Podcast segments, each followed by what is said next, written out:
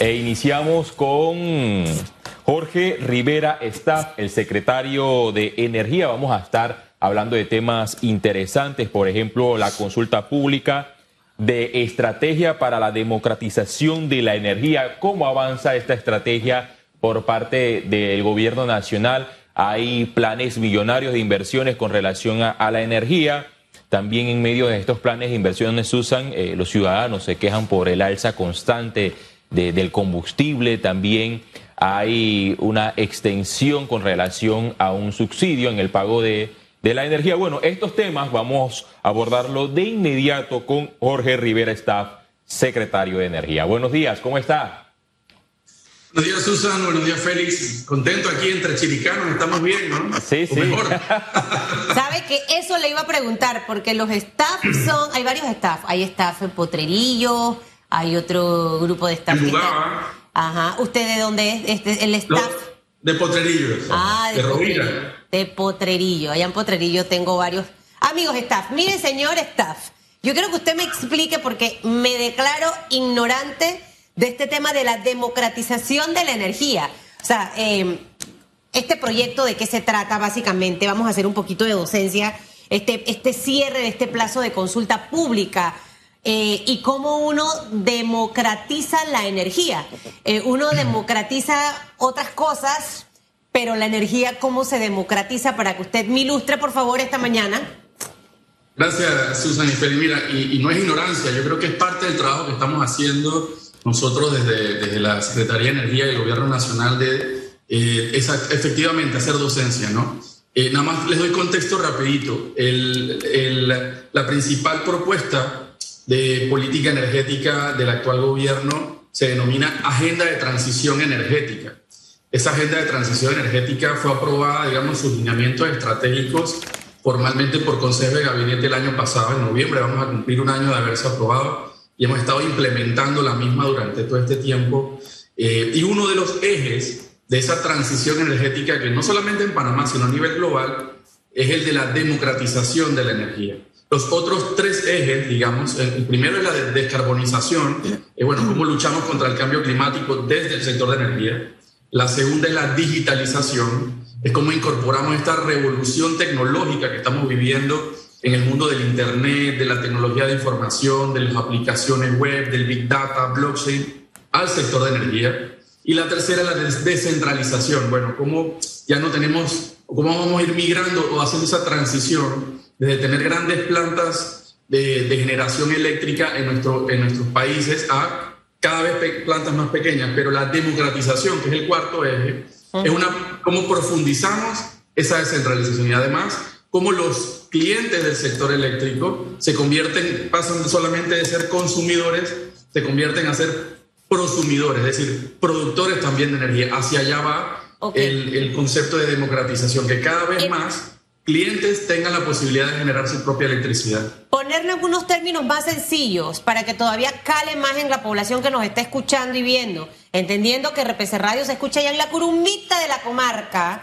donde mucha gente no tiene energía, en Gunayala donde tampoco hay energía, y lo que han hecho es llevar los eh, famosos paneles solares. al hablar de democratización de la energía, esto lo pudiéramos interpretar que el ciudadano eh, eh, común de lugares inaccesibles va a poder tener acceso a este tipo de energía quizás renovable eh, y que no sea tan costoso, porque el tema de los paneles solares, por ejemplo, hasta aquí mismo en la ciudad, si una persona desea ahorrar en energía, no es tan fácil, ingeniero. Eh, para que esta parte nos las pueda un poquito profundizar y que la gente entienda que democratizar es que ahora yo también puedo ser libre de decidir si quiero tener, estoy inventando cosas, eh, quiero tener la energía con ENSA, Fenosa, whatever, o quiero tener paneles solares en mi casa y tener la oportunidad de poder ahorrar y también contribuir con el medio ambiente. Y muy buena pregunta, Mira, la democratización, como te decía, es uno de estos cuatro ejes que son, digamos, aplican para toda la agenda de transición. Y la agenda de transición implica cinco estrategias nacionales. La primera es la de acceso universal, es la que estás mencionando. Bueno, ¿cómo cerramos la brecha de energía que hoy en día todavía el 6% de los panameños no cuenta con energía eléctrica? ¿Cómo cerramos efectivamente esa brecha? Y la otra Eh, de las cinco estrategias hay otra que es la específica que cierra mañana su consulta pública, que es la Estrategia Nacional de Generación Distribuida, es decir, la que implica para las personas que hoy en día reciben el servicio, que están conectados a las redes eléctricas, que, que puedan tener la oportunidad además de lo que se conoce como autoconsumo, es decir, eso, fundamentalmente poner los paneles solares. Hay muchas eh, barreras todavía que, que, podemos seguir levantando. El tema de la tramitología es uno, el tema regulatorio es otro, el tema financiero es importante, como tú dices. Eh, hoy en día los paneles solares a nivel global han reducido su costo en cerca de 80% en los últimos 10 años. Y hoy están eh, efectivamente mucho más baratos que hace un tiempo atrás, pero todavía hoy en día la mayoría de los panameños no podemos decir, oye, a mí me interesan los paneles, los paneles solares, me gustaría ponerlos para tener estas ventajas, pero no puedo sacar 2.000, 3.000, 5.000 dólares para invertir en paneles solares y decir, bueno, me lo voy a ahorrar en los próximos 7 años. La mayoría de los panameños no podemos hacer eso. Bueno, esa estrategia busca cómo incorporar mecanismos financieros para que cada vez más panameños de clase media, incluso tenemos algunos proyectos para, para las clases, eh, digamos, de, de, los panameños que tienen menos recursos, también incorporar estas oportunidades. De eso se trata esta visión, como te decía, para los clientes que están hoy conectados, pero también, como tú muy bien eh, apuntabas, para las personas que todavía no tienen acceso. Hoy en día en Panamá tenemos un 6% de panameños que, que no tienen energía eléctrica y más o menos ese mismo número cocina con leña todos los días, sobre todo en las áreas indígenas. Bueno, estamos desarrollando una estrategia para cerrar esa brecha efectivamente en los próximos 7 u 8 años. Sí, e, ese 6% de los panameños que hasta el momento no cuentan con el servicio de energía, eh, ¿es de cuánto en números exactos y en qué áreas del país es donde más se concentra, ya sea en Chiriquí, Panamá o en las áreas eh, comarcales? También eh, pensando que eh, este gobierno quizás tenga una estrategia estadista para que también los próximos gobiernos continúen con este proyecto que usted menciona. ¿Cuándo, ¿Cuándo, Panamá podría tener el 100% de la democratización de la energía? ¿Cuándo podemos esperar estos resultados? Esas son las preguntas que nos, están motivando a llevar adelante esta propuesta. La, lo que comentaba, la agenda aprobada el año pasado, en, noviembre, y puedo contar también un poquito más, eh, tiene una fecha, una fecha de cumplimiento, que es el año 2030, ¿no? alineado con los Objetivos de Desarrollo Sostenible de las Naciones Unidas, es decir, una propuesta que va más allá de un ejercicio de gobierno. Y lo estamos trabajando de forma participativa, consultiva, para que tengamos esa posibilidad de una política de Estado. En el caso del, de los, eh, del acceso a la, energía en Panamá, a la electricidad sobre todo, Panamá tiene un promedio de 94, 94.5% de cobertura eléctrica y uno dice, bueno, es un buen número de cobertura eléctrica. Sin embargo, cuando eh, desagregamos ese número, a nivel rural, ese número baja a 73, 74, 75%. Pero en las áreas comarcales, para que tengan una idea, en la comarca Nueve que es la más grande, si acaso estamos llegando entre un 4 a un 6% solamente de acceso a, energía eléctrica. Es decir, es al contrario del resto del país. Ahí se ve pues muy claramente la, la desigualdad de la que nos habla el presidente y bueno, la lucha contra la sexta frontera, precisamente hacia allá. ¿Y por qué estamos desarrollando una estrategia que específica para esto? Para, hablar de transición energética, que normalmente hablamos de transición energética y pensamos, bueno, en, en energía limpia, ¿no? Y efectivamente lo es. Pero para estas personas que no tienen acceso, la transición energética es pasar de, de vivir en el siglo XIX a finalmente llegar al siglo XXI. De eso se trata. Y esto, si hacemos las cosas como se han venido haciendo en los últimos 10, 15 años, vamos a llegar a ese 100% de cobertura, no en el año 2030 como, como queremos. En las proyecciones son que llegaremos al año 2039. Es decir, tenemos que hacer las cosas diferentes. Y de eso se trata realmente esta estrategia. Por, por eso es lo que hablamos un poco la participación de la comunidad, el tema del financiamiento, de ampliar los recursos, eh, el aprovechamiento de la tecnología. Y un punto importante, nada más les quería comentar, dentro de esta estrategia tenemos un programa específico que firmamos un memorándum de entendimiento hace dos semanas con una organización que se llama Barefoot College, que, que la traducción sería la Universidad de los Pies Descalzos. Esta, esta em, eh, entidad nació en la India hace un par de décadas y creó una metodología de empoderamiento de mujeres rurales para eh, instalar y gestionar eh, pequeñas instalaciones fotovoltaicas comunitarias en áreas indígenas y rurales. Y ha sido tan exitoso que se ha replicado en 93 países. Bueno, Panamá firmó un memorándum de entendimiento para hacer este proceso aquí en Panamá. y es muy interesante porque la mayoría de estas señoras es enfocado en mujeres, en, mujeres, en señoras y en jóvenes.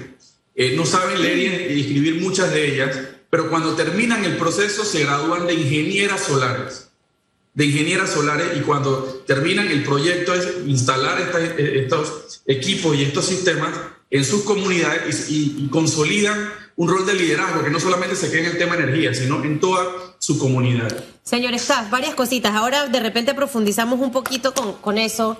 Yo soy de las, las maestras que piensa que cuando hay mucha información la gente se puede confundir y no agarra el mensaje y no se lo lleva. Para mí es fundamental lo que usted ha hablado del tema de la democratización. A ver si finalmente yo en mi casa algún día podré tener paneles solares para ahorrarme buco plata de esa que pago eh, de, energía. Pero la verdad es complicado, es complicadísimo. De hecho, comprar un panel te cuesta plata. El tema de, de los trámites es horroroso. Y definitivamente que al final tú lo que haces es guindar los guantes y decir ni modo.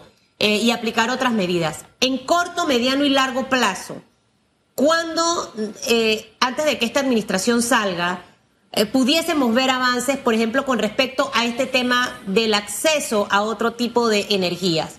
Lo segundo, ustedes están trabajando en algún tipo de norma, porque tristemente en este país gobernamos por cinco años y cuando viene un nuevo gobernante, el librito y que ahí hay dinero invertido, eh, personal que fue capacitado, todo eso se tira a la basura porque, ah, no, yo lo quiero hacer de esta forma. Y peor aún si hay negociados con las empresas relacionadas con el tema de energía, porque sabemos que eso también existe. Entonces, al final, olvidamos quizás el norte de un proyecto tan importante como este eh, y de qué manera ustedes eh, pudieran dejar asegurado que este plan se continúe. que sea algo más a largo plazo, porque definitivamente que no podemos tener un presidente luego del 2024 que venga con otra línea en cuanto al tema de energía, porque si no, no estamos avanzando. Esas dos cositas. Mira, estás dando en la clave. Eh, la primera pregunta, eh, en, la estrategia que estamos planteando, que mañana cierra el plazo para consulta pública, precisamente es parte de ese ejercicio. El, no solamente en la consulta pública formal, esta estrategia ha sido, esta y toda la propuesta de la agenda de transición, ha sido trabajada de forma participativa, de forma abierta, con actores relevantes del sector, eh, actores relevantes que no son del sector, con la academia, con empresas, con gremios, ¿verdad? Precisamente para, no hay garantías, ¿no? Cuando llegue el próximo gobierno nada garantiza, pero el, el, el ejemplo tiene, tiene mucha, mucho poder y el empoderamiento, ¿verdad? De las personas que tienen que desarrollar esto nos permite. Entonces, la idea es que de aquí a que se acabe el, gobierno en el corto plazo, tener las condiciones para impulsar cada vez más el que muchas personas que no tienen los recursos, digamos en efectivo, como tú dices, para comprar paneles solares, tengan acceso a fuentes de financiamiento alternativas para eso. Eso es uno de los objetivos de muy corto plazo, además de la parte de tramitología. Hoy en día, ¿cómo funciona normalmente? Pues una empresa instaladora de estos equipos llega al donde el cliente, le hace un, análisis, le da una cotización y normalmente ellos se encargan del tema de la tramitología, pero tiene unos costos, esos costos eh, igual que el de, los costos del equipo. La idea es que se utilice un modelo de negocio diferente, que permitamos crear todas estas condiciones para que Susan y Félix y a, y a los ciudadanos y, los que nos están escuchando, es que la, la empresa que te instala el equipo tenga la capacidad financiera para asumir ese costo y luego te lo va cobrando de los ahorros que tú vas a tener durante los próximos años de, tu factura energética. Entonces tú no tengas que invertir en ponerlo, sino que ellos lo hacen y luego van cobrando, porque es un modelo de negocio eh, comprobado a nivel global, pero tenemos que generar estas condiciones, estos trabajos, estos ajustes a nivel de regulación, de financiamiento, como te explicaba, para que se genere todo un modelo. Además, además es importante porque esto genera mucho empleo nosotros hicimos un análisis de, la agenda de transición desde el punto de vista de impacto económico eh, y ese impacto, ese análisis nos ha traído la, posibilidad de que si introducimos medidas de la agenda de transición energética, como te decía, el tema de los paneles solares, movilidad eléctrica, digitalización, acceso, eficiencia, toda una serie de cosas.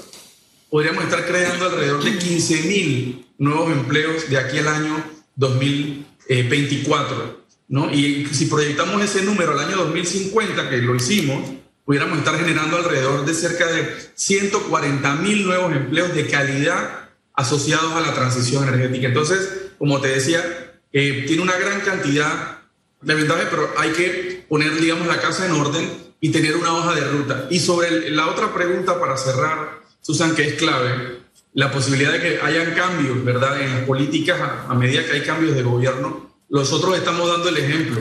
Nosotros estamos utilizando lo que la administración anterior eh, diseñó, preparó, sobre todo el Plan Energético Nacional, se elaboró en la, en la administración anterior con una visión al año 2050. Nosotros tomamos eso y dijimos, bueno, ahora esa visión, esa proyección de largo plazo, vamos a aterrizarla al año 2030 y poner un plan de acción concreto con estrategias, objetivos, cronograma, presupuesto responsable para poder desarrollarlo. Entonces, no hay garantía, pero es la mejor forma de, con el ejemplo, eh, dictar la línea y esperemos que entonces se siga la continuidad de un proceso como este.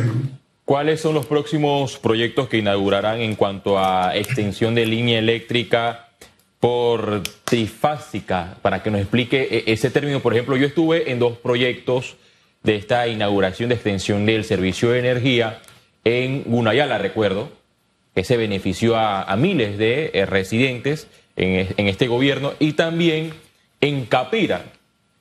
E, ¿Estos proyectos cuándo se trasladarán al, interior del país?